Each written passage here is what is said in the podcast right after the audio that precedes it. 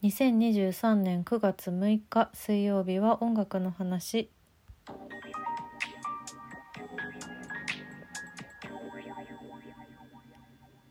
本日は2023年8月27日代々木第一体育館にて行われた音楽フェス「ラビットロック2023」の配信をやっと見ることができまして遅くなったけれども1週間以上経ってしまったけれども本番からはちょっとその話をさせてくださいという回です。いやめちゃくちゃ楽しかった。これは会場に行きたかった。悔しいです。悔しいです。10万人ぐらいの応募があったそうで。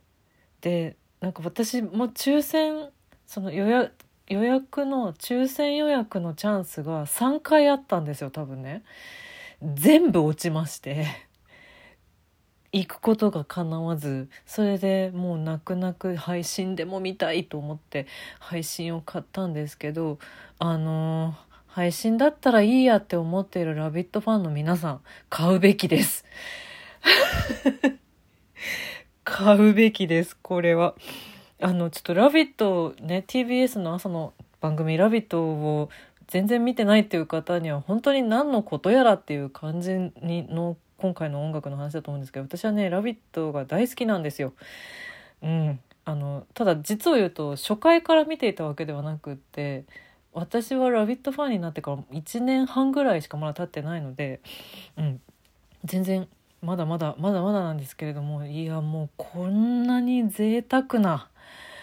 一日があって良いのだろうか。3時間半があっという間でした。いやーこれは会場はもっとあっという間だっただろうし相当楽しかったでしょうね。羨ましい会場で楽しんだ皆さん。羨ましい。でも配信でも十分楽しめました、うん、会場行きたかったっていう思いだけがどんどんどんどん膨らむばかりだったんですけど。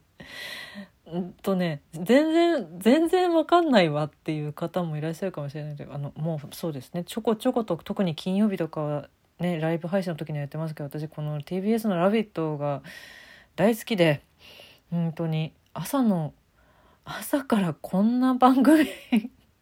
今までなかったっていうぐらいのすごい楽しい楽しい番組なんですけど TVer で見れますんでね、うん、朝は弱いという場合も TVer で全部見れるし今しかもちょっとあの配信期間延長してるんで、うん、いっぱい見れますよ。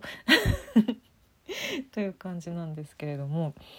月火水木金の各曜日のレギュラーの皆さんとあと、まあ、いわゆる「ラビットファミリー」と呼ばれるゲストでよく登場される皆さんがこう一堂に集まって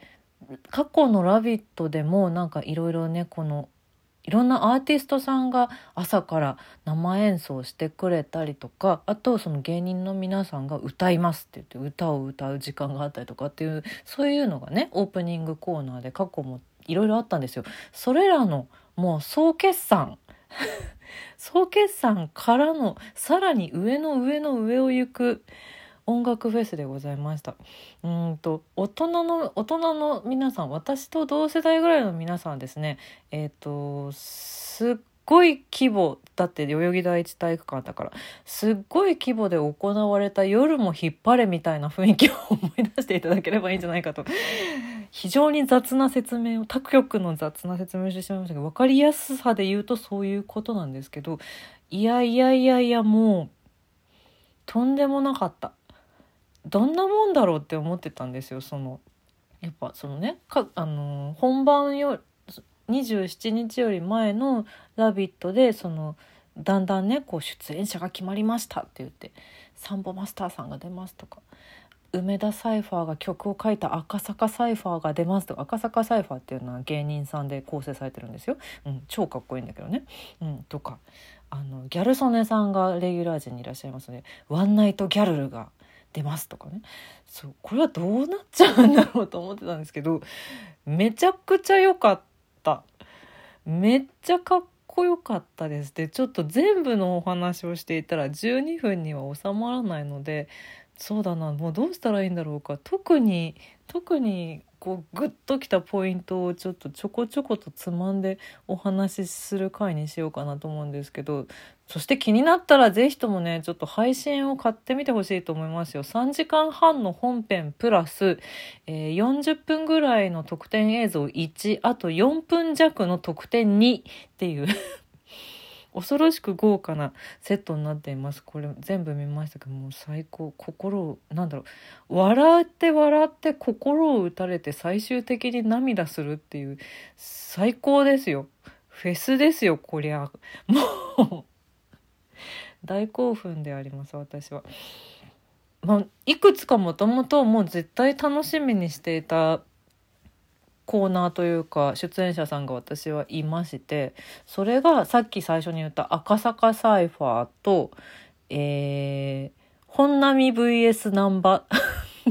これこそ「ラビット!」見てないと意味わかんないね。あと一番楽しみにしたのは心の光合唱団なんです私は。ラビットファンの皆様なら分かってくださるだろうか。うん。このこの辺りがね特にもうそして何よりもあのー唯一ちゃんとあの生でも見たことのあるサンボマスターのライブサンボマスターなんてねライブで見るのが一番楽しいんですよ。であの告知の映像でもねもうずっとなんだろう「ラビット!」はそもそもオープニングテーマが「あのヒューマニティ」というサンボマスターの曲なんですけどその告知の映像でもサンボマスターの曲をずっと使っていてもうめちゃくちゃ楽しみにしてました。オープニングとアンコールラストにサンボマスターさんも演奏してくださいました。この今言ったあたりが私がすごい楽しかったしもともと楽しみにしていたしっていうところでちょっとこの辺の お話をしようかなと思うんですけどまず赤坂サイファーね。赤坂サイファーはもうその過去の「ラビットで」えっと、ゲーム対決で 梅田サイファーの KC さんが負けて曲を書くっていう流れがありまして芸人さんたちのために赤坂サイファー結成するんで曲書いてくださいって言ってそれで出来上がった曲オリジナル曲を引っ提げてほぼあのサンボマスターがオープニングを飾った最初の一発目の登場アーティストとして超かっこよかったしねそしてその後に出てきた梅田サイファーがもうもう間違いなくめちゃくちゃかっこよかったですね。でキングオブコントのオープニングでもあのおなじみのあのキングを梅田サイファーがやってくれたんですけどあの歌詞がねちゃんと出てるんですよテロップで出してくれてるんですけど歌詞見てちょっともう胸熱だったんですけど「ラビット!」に関わる芸人さんの部分はキングオブコントのオリジナル歌詞と織り交ぜて演奏してたんですよ。うわこれはこれは生で聞きたかったと思って。梅田サイファーのサブスクとかで「キング」という曲自体は聴けるんですけどもう完全に梅田サイファー版としての配信だから本当に「ラヴィット！ロック」でしかありえない歌詞で演奏されてても最高。ちょっと待ってこれ時間足りないな。最高でしたね。そして本並 VS ナンバー。元サッカー選手の本並さんと TBS アナウンサー南波さんはよく歌を歌うために対決をするんですけど対決をして勝った方が B'z を歌えるっていうそういうね南波さんはもうビ B'z といえば南波さんっていうB'z より南波さんの方が B'z 今年歌ってるんじゃないかっていうそういうあの面白いストでもちゃんとしたね素敵なアナウンサーさんなんですけどこの2人の対決で南波さんが勝利しまして TBS のアナウンサーさんが B'z を LOVE PHANTOM を代々木第一体育館で大熱唱するっていう、もう、なんていうか逆にめ、逆にな、逆にとかじゃない。普通に、かっこよすぎたんだけど。どうし、なんかもう、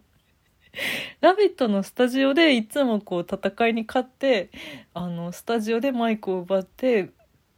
難波さんがビーズを歌うっていうのは結構おなじみの流れなんですけどそうじゃなくってもね中継先とかでも歌ってらっしゃったりとかするんだけど代々木第一体育館のあれだけの観客の視線を集めてスポットライトを浴びて堂々と歌い上げる難波さん TBS のアナウンサーさんが、はあって、あんな、あんな映像初めて見ました。いや、最高に、最高にいい、いい時間でした。本並さんとね最終的に肩を組んで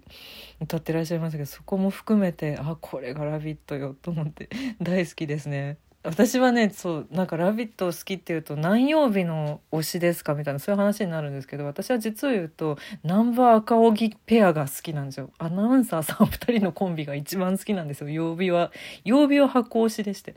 赤荻さんも良かったですねうん、実況ゲーム実況といえば赤荻さんなんですけどいや最高でしたね。素敵でした。そして私が一番楽しみにしていたのは「心の光合唱団」というインディアンスの田淵さんが一番最初番組内でやりたいって言って合唱曲をみんなで歌うっていうところから発生した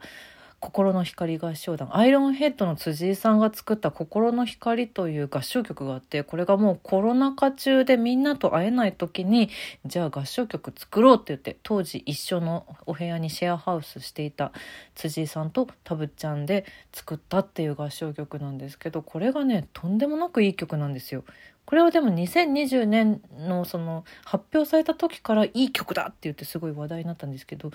ここにさらにプロの合唱団の方が多分コーラスで入ってらっしゃっていやなんて美しい。私は本当は今週の一曲にこの曲が入ってるんだったら入れたかった。心の光はマジで聞いてほしいですね。ラビットの公式 TikTok なんかでも聴けるのでよかったらぜひ聴いてみてほしいんです。素晴らしくいい曲で私は涙しました。あと最後のちょっとうまくいかないたぶっちゃんの たぶっちゃんの掛け声みたいな。あそこもちょっと微笑ましくて私は大好きでした。もう素晴らしい時間でした。でも本当に最後までもう飽きることなく、ラブイットチャレンジャーの皆さんも本当にもう一人残らず素晴らしくって。というわけで今週の曲はサンボマスターのロックンロールイズノットデッドを入れています。この曲でラビットロック閉まりました。来年こそは生で見たいです。